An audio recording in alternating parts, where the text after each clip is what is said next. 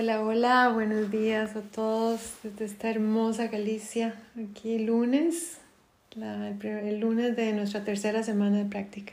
Estoy aquí con Caro, estoy muy feliz, Caro, que estés acá. Yo sé que has hecho maromas para estar aquí con bebé y viviendo a una hora de aquí. Eh, estoy muy feliz de verdad que estés aquí, que estés dando los pasos hacia, hacia tu destino. Así que aquí les presento a Caro y nos va a contar de su, de su camino, de sus anhelos y también de sus proyectos. Bienvenida. Bueno, muchas gracias maestra. Bueno, muchas gracias a todas las personas que están escuchando, que es hermoso esto, cómo se está compartiendo y difundiendo. Es una maravilla. Bueno, yo, eh, yo soy argentina, Vivo, vivía en, en Chaco, una provincia del norte de Argentina. Es un lugar eh, muy particular porque, mm, bueno, es como el, norte de España, pero calor, al revés. Ah, ah, o sea, es como extremo también, llegan pocas cosas, o sea, no está, eh, no es como, es, vivía en una gran ciudad, pero no es como una ciudad capital del centro de Argentina, mm. ¿no? Entonces, y bueno, la ciudad donde vivía se llama Resistencia. ¡Wow! Interesante. Entonces es muy, es un, bueno, es un lugar muy, muy particular eh, donde el Ashtanga llegó a través de, de Gaby, mi maestra de yoga, que descubrimos ahora en este último viaje, que fue tu estudiante también. Increíble. Maravillosa.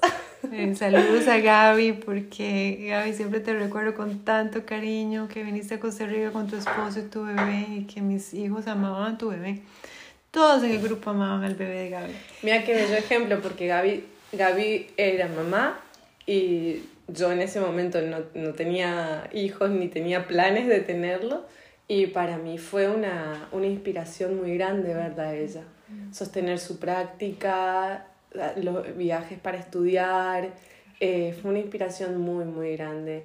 Y mm, Gaby fue una, una maestra muy, muy sabia porque ella siempre nos dijo, la flecha, o sea, es para allá. Eh, eh, tienen que ir a India, tienen que esforzarse para llegar, ahí van a encontrar lo que están buscando. Siempre fue muy clara en eso. Yo desde que empecé a practicar supe que India era el lugar donde había que ir. Mm, mm. Y bueno, en el medio di pasos muy locos en mi vida porque yo empecé a practicar y unos años después me, me fui del país me fui a Argentina, eh, empecé a cambiar completamente mi vida. Yo tenía una vida que estaba bien en Argentina, pero que no me era ya suficiente, estaba cerca de los 30 y era como, bueno, quiero más, quiero otras cosas. Y di el salto a lo loco, al vacío. No, por ese regreso a Saturno, esa, qué increíble como Saturno te sacó. Te sacó de resistencia. Sí, sí, exacto, pero literalmente sacó de la resistencia. Eh, yo vi una oportunidad y dije, bueno, ahí me voy. Y, y bueno, me vine unos meses antes de cumplir 30 años, llegué a España y no tenía nada. me di cuenta cuando llegué que no tenía absolutamente nada. O sea, no tenía trabajo, estaba en trámites para poder trabajar. Eh, no tenía, bueno, tenía un amigo que, bueno, después fue mi pareja y tenía un novio perdido por ahí. Mm. Pero no tenía nada más. Entonces empecé a, a, pensar, bueno, ¿qué voy a hacer? Empecé a viajar con mis ahorros y con el tiempo me di cuenta que la única cosa que tenía constante en mi vida todos los días era mi práctica. Era lo único lo único, el hilo conductor, lo que había traído de, de, desde Argentina y lo que se sostenía en el tiempo. Mm. Así que mi práctica fue tomando cada vez más peso, más importancia en mi vida, hasta convertirse en el centro de mi vida. Y bueno, todo poco a poco se fue acomodando, formé una familia eh, y bueno, con el tiempo llegó, llegó León, mi hijo, y y ahí empezó, bueno, otra etapa. Entonces podríamos decir legítimamente que el practica y todo llega en tu vida. Sucedió. Eh, sucedió claramente. Y que tu, tu práctica comenzó a ser imán de cosas muy hermosas, ¿verdad? Porque ahora tienes una vida, bueno, contanos un poquitito ya de tu vida en FOS y de todo lo, lo que has creado. Bueno, eso es muy interesante también porque realmente yo venía de una vida muy caótica en Argentina, ¿sí? Una vida bueno, a todo nivel, a nivel eh, laboral, mucha intensidad, mucho trabajo, tener que trabajar mucho, tener tres, cuatro trabajos, así sostener para poder vivir bien eso. Em, después a nivel personal también, eh, parejas muy tóxicas, horribles, em, bueno, amistades que cambiaban todo el tiempo, o sea, venía yo realmente de, de como lugar, un lugar personal muy oscuro. Y mm, pasé por distintas disciplinas espirituales, probé de todo y de hecho probé, no sé, creo que todos los estilos de yoga que pueda haber comercializados por ahí, los probé a todos. Y cuando yo la primera vez que fui a una clase de Ashtanga y se cantó el mantra, fue yo, pero fue automático, dije, esto es lo que yo estoy buscando. No había hecho ni el primer Surya Namaskar fue el mantra. Yo dije, esto es, esto es, porque yo no sé, algo como, fue algo que me llegó, no lo puedo explicar, o sea, esas cosas entré de una.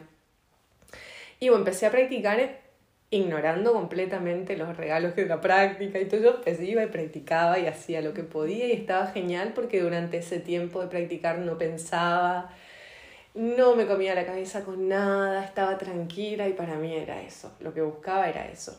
Y aparte porque me desafiaba un montón a nivel físico y eso también me gustaba. Y claro, con el tiempo fui entendiendo, o sea, las movidas que esto fue haciendo a, nivel personal en mi vida y cómo tener un espacio de, de autocuidado como ese me fue haciendo tomar mejores decisiones, ¿no? Como ay, no sé, hoy no voy a salir de fiesta porque quiero practicar mañana. Y yo salía mucho de fiesta. Sí, los 20 es normal. Yo salía mucho de fiesta y era como empezaba a tener otro tipo de, de elecciones en, en mi vida. Y nada, bueno, cuando, ya digo, cuando después esto se convirtió en el centro de mi vida, formé mi pareja aquí ya en España eh, vivo en, bueno, en un pueblito muy pequeñito, pero que tiene mar, es un lugar muy hermoso y eso también fue una, una manifestación. Yo quería vivir cerca del agua, yo quería vivir cerca del agua y para mí era muy importante. Piscis. era fundamental. Y, y nada, bueno, formamos nuestra familia y ahora sí que mi vida cambió completamente en la dinámica desde el nacimiento de mi hijo. Tengo, yo digo, tengo un hijo que es la manifestación de todo lo hermoso. yo cuando me quedé embarazada pensaba, yo sentía literalmente el sol adentro mío. O sea, es que esto puede sonar muy, muy ñoño, pero es que yo sentía el sol. Yo decía, quiero que se llame como el sol. Quiero un nombre que refleje esta luz que yo siento. Y bueno, de ahí surgió león, que es un animal que está vinculado al, al sol, a la luz. ¿Y cómo podrías describir para todos los que nos escuchan ese paso, ¿verdad? Que, que en tu vida, bueno, gracias a Dios tuviste tu práctica y llegó tu maestra en Chaco, pero ese paso de todo ese caos, de toda ese, esa vida tan movida como nos la describís, tan difícil, tan caótica, ¿cómo sucedió? ¿A dónde tuviste que ir para realmente poder manifestar ese sol, verdad? Que, no solamente León, sino eh, eh, tu propio sol. ¿Hasta dónde tuve que llegar? Al fondo más fondo del fondo fondísimo. fondísimo. tuve que llegar a una relación de pareja con un drogadicto violento, un matrimonio realmente, o sea, fui a todo, al máximo. me casé con una persona adicta, violenta, eh, que literalmente destrozaba todo en mi vida. O sea, no solamente a nivel personal, sino mis cosas. Todo lo que tenía valor para mí me lo rompió. Hasta que empezó a meterse con mi cuerpo. Y entonces ese fue, fue el límite, fue el límite. Yo llegué a un punto en el que, eh, o sea, era como que estuve, estaba todo roto. Y yo dije, bueno, yo esto, yo un momento así de lucidez que dije, esto yo salgo de acá y no lo vuelvo a repetir. Esto no lo puedo permitir. Esto no. Porque yo siempre supe una cosa, que yo me tenía a mí y a nadie más. Claro. Yo no tenía, no me podía dar el lujo de caer. De perderte vos misma. Claro. Por eso también hay algo, no sé qué cosa, pero en el medio de todo ese caos que, que fue mi vida, yo siempre tuve como la lucidez de no perderme. Mm. Pues yo podría, bueno, tenía acceso a las, todas las drogas, a todo lo que quisiera. Y yo nunca me enganché en nada. Siempre tuve como, como algo en mí, decía, hay más, hay más, vaya por más, esto no es. Esto no es, qué bien, qué bien. Tenías dentro de todo el caos que lo estás describiendo de una manera muy, muy fuerte, ¿verdad? Muy dolorosa, porque a nivel físico, o sea, tus, de los bienes materiales de vos misma, pero yo creo que todas, todos nos hacemos eso un poco, ¿verdad? Porque a veces vemos mujeres que por fuera se ven muy hermosas y muy arregladitas y están viviendo eso exactamente que vos viviste ya a nivel material dentro de ellas. ¿Qué consejo les darías a ellas si están practicando? Que salgan de ahí. Que salgan que no hay otro ¿verdad? No hay otro. no, es para el otro lado. O sea, es que realmente si uno está haciendo un camino, es que, es que no hay nada, no hay pérdida, no hay nada. Cerrar esa puerta, no, uno no está dejando nada atrás. O sea, va para, vaya para el otro lado. es la única. Cuesta, es difícil. Hay que tragarse la soledad, hay que tragarse todos los conceptos sociales sobre lo que una pareja, un matrimonio, hay que, sí, cuesta, uno tiene que reescribirse pero todo lo que viene después es ganancia. qué hermoso. Y la incertidumbre, gracias a Dios tenías tu práctica, ¿verdad? Pero lo, lo, lindo que llegaste aquí a España, como vos decís, sin nada, y, y ve qué hermoso todo lo que has creado. Y tenés algo que querés leernos, ¿verdad? Por favor. Sí, bueno, les quiero leer una, eh, algo que escribí después de la práctica el jueves pasado, de Júpiter. Mm, de Júpiter, bien. La paciencia es un tipo de energía. Es una semilla que contiene posibilidad. Un ser humano se gesta con paciencia. Lleva un tiempo determinado y no importa cuánto lo querramos antes, ese tiempo no va a variar. Yo creo que todas las cosas tienen un tiempo determinado, solo que no lo sabemos y ese es el juego de la vida. ¿En cuánto tiempo voy a conseguir tal o cual cosa? Solo con paciencia podemos enterarnos. Hmm. Qué lindo, muy Saturno, eso de la paciencia. La paciencia. Para mí, construir en mi vida eh, la paciencia, la capacidad de contener y sostener los procesos, eh, fue, algo, fue algo muy importante, de poder quedarme, abrazar el vacío y poder mirar dentro de ese vacío con paciencia, esto de, que no sea una frase hecha de que todo va a llegar, de que sino con, como con certeza, saber que mm. es en ese proceso que las cosas llegan, no llegan mágicamente. Y el embarazo es, para mí fue la, como la manifestación más, más clara de ese proceso, ¿no? Es decir, un bebé tiene un tiempo, lleva un tiempo gestar un ser humano, construirlo, eh, y es ese tiempo determinado y no hay otro. O sea, por más ansiosos que querramos ser, por más, no lo vamos a tener en, en un mes, no lo vamos a tener en dos meses, lleva un determinado tiempo y no nos queda otra que esperar. Y qué lindo si trasladamos eso a nuestro propio proceso como mujeres de darnos a luz nosotras mismas, ¿verdad? Como vos decís, porque en algún momento de tu vida te das cuenta de que sí, de que hay una soledad que puede estar llena de potencial, no de miedo, como nos han enseñado, ¿verdad? Que estar sola es, es mal, que si no estás casada no perteneces a una sociedad X. Esa soledad como un útero oscuro donde nosotras eh, refugiarnos mientras florecemos, mientras brotamos. Como una semilla. Qué hermoso esto. Mm. Hermoso. Sí, es muy bello. creo que el tiempo más valioso en mi vida fue el tiempo que estuve sola para poder manifestar posteriormente. Yo estuve mucho tiempo sola también. y, y hoy lo veo como fue el tiempo donde yo diseñé la vida que tengo hoy. De hecho, tengo puntualmente eh, vision boards hechos Mm. donde está Mm. plasmado todo lo que tengo hoy en mi vida manifestado. Así es de poderoso nuestro poder de manifestar nuestras ideas. Entonces, qué interesante porque si tenemos un montón de ideas eh, neuróticas, eso es lo que vamos a manifestar. Si tenemos ideas ya más serenas, como vos decís, con más paciencia por nosotras mismas, por nuestros procesos, sentarnos a sostener nuestros procesos sin querer adelantarnos. Y qué lindo esto que decís de, de hacer, ¿verdad? Estos... Eh, collages, yo me acuerdo, yo también hacía collages y ponía lo que, mira, ponía India, ponía, o sea, todos mis sueños los iba y después iba chequeando uno a uno. Sí. Increíble. Entonces, ¿qué viene? ¿Qué viene para vos? ¿Qué, qué estás en proceso de gestar en este momento? Bueno, ahora, eh, bueno, India, por supuesto.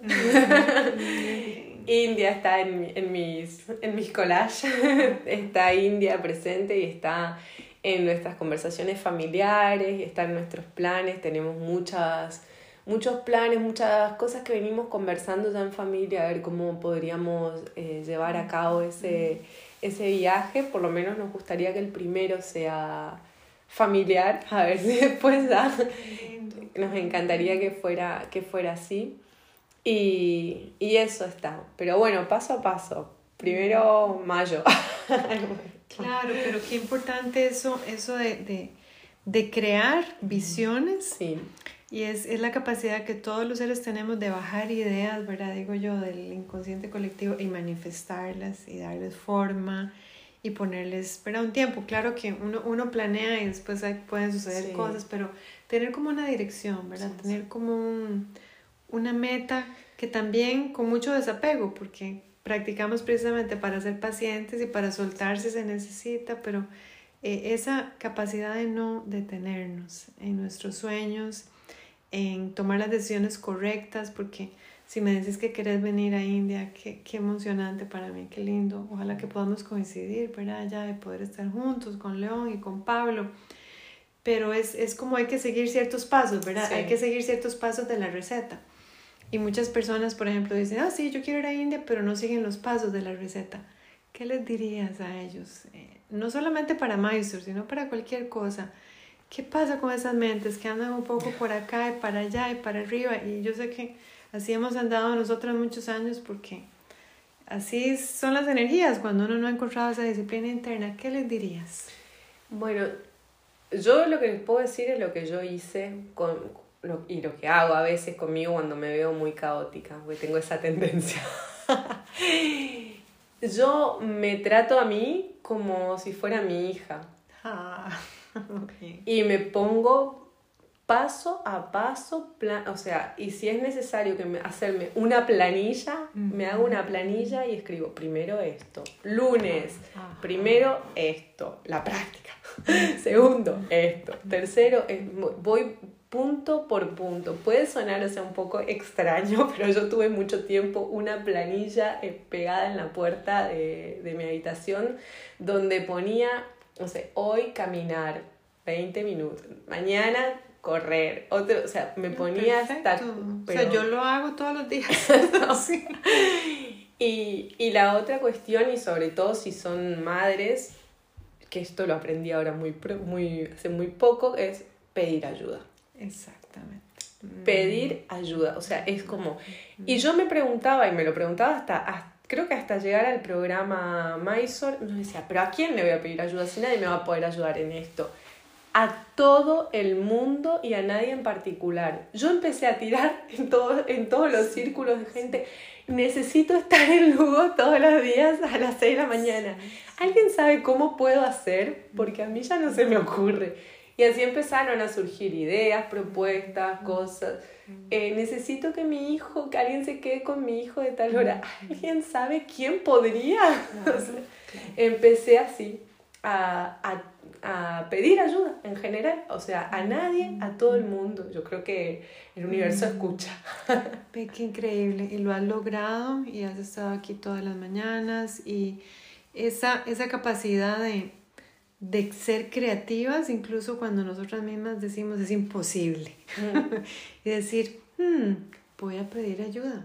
Ya no me voy a considerar super mamá, super esposa, super, ya voy a decir, no, necesito a alguien que me, que me quiera lo suficiente para decirme, yo te llevo, yo me quedo con el bebé, yo lo recojo en el kinder, todo va a estar bien. ¿Y cómo, cómo está tu familia en este momento, después de dos semanas estar en el programa? Pues somos un equipo como de cinco personas. qué hermoso, qué hermoso. Sí, sí, somos un equipo ahí potente, porque entre, bueno, el padre, una niñera, mi mamá, el marido de mi mamá, yo entre todos vamos ahí. De tus estudiantes también que viene. Una de mis estudiantes que Qué hermoso ejemplo de solidaridad, que eso le llamo yo yoga avanzado. Y muchas gracias, bueno, a toda la familia de Caro, porque ella está aquí. Y estamos muy contentos de que esté dando pasos firmes hacia, hacia, hacia tu sueño. Eso es, yo siento que, que, que lo más lindo que sucede con esta práctica, que nos da la posibilidad de soñar de cambiar nuestras vidas y de aspirar a más y de saber que sí podemos si nos enfocamos. Y el último minutito quiero que nos contes un poquitito de tu gran proyecto que me parece hermosísimo que se llama Madres en Ashtanga. Bien, bueno, ese proyecto nació con, con, León prácticamente. Bueno, en realidad eh, al cumplir el primer año de León es un proyecto que, que lo gesté en, en un intensivo online. Eh, y lo que se trata es básicamente de compartir todas las herramientas de apoyo que yo recibo y recibí eh, para poder como conciliar la práctica y la maternidad en todas sus dinámicas porque, bueno, no tiene nada que ver con lo que yo me imaginaba. no tiene nada que ver con lo que yo me imaginaba. La maternidad no es lo que usted se imaginó. No, no, no miren Instagram, no es eso. No, no se deja el bebé al lado y uno está practicando. Es muy difícil. Entonces yo recibí herramientas que, a ver, si no las hubiera, yo creo que eso es gracias a vos, que tuviste la experiencia de ser madre también y practicante, o si no hubiera sido muy difícil que alguien comprenda eh, el agobio que se puede sentir de pensar que uno tiene que hacer las cosas de determinada manera y no llegar y no dar y no dar y no dar. Es agotador es, es, un infierno. Entonces yo recibí muchísimas herramientas y las sigo recibiendo y sigo aprendiendo y en contacto con otras mujeres y otras madres también, reflexiones, pensamientos, bueno, es un combo ahí para poder dar ese pequeño servicio de ayudar a otras personas, a otras mujeres que no sientan que están solas, mm, mm. que que pueden pedir ayuda y que, bueno, que podemos, que es posible, la estanga para nosotras también. Es posible, si nos están escuchando, para todas, tengan hijos pequeñitos como Caro, más grandes en etapa escolar, es posible y este es un proyecto que a mí me parece hermosísimo, que también Caro va a desarrollarlo porque ya quiere empezar a entrevistarnos a las maestras autorizadas que tenemos hijos. Mi recomendación es que vayan con maestras autorizadas que tengan hijos. Es muy diferente la experiencia de una maestra que no tiene hijos de una que tiene hijos. Si están embarazadas, especialmente vayan donde una maestra que tenga hijos, que haya practicado durante sus embarazos, que haya practicado durante las malas noches, ¿verdad, Caro? La lactancia, todas las variables que trae eh, la crianza de nuestros niños, y como le llaman la séptima serie, es una increíble y maravillosa forma de poner el yoga en acción. Te agradezco tanto por estar aquí. Gracias a todos los que nos escuchan, a todos los que están ahí al otro lado. Y vamos a seguir alimentando este hermoso podcast con los testimonios de, sus, de los participantes de este programa Maestro acá en Lugo invitarlos porque vamos a tener el próximo mayo del 2023. Aquí vas a estar, ¿verdad que sí? porque el plan es que Caro, Mai, Fabiana y varios que están acá apliquen para Mysore a finales del 2023. Así que eso ya está en las pizarras, ya está declarado, decretado que nos vamos a ver en India. Y todo es posible, sí, pensamos que es posible. Y con el yoga, hasta lo imposible se hace posible. Muchas gracias, Carmen. Gracias a León también, a Pablo. Namaste.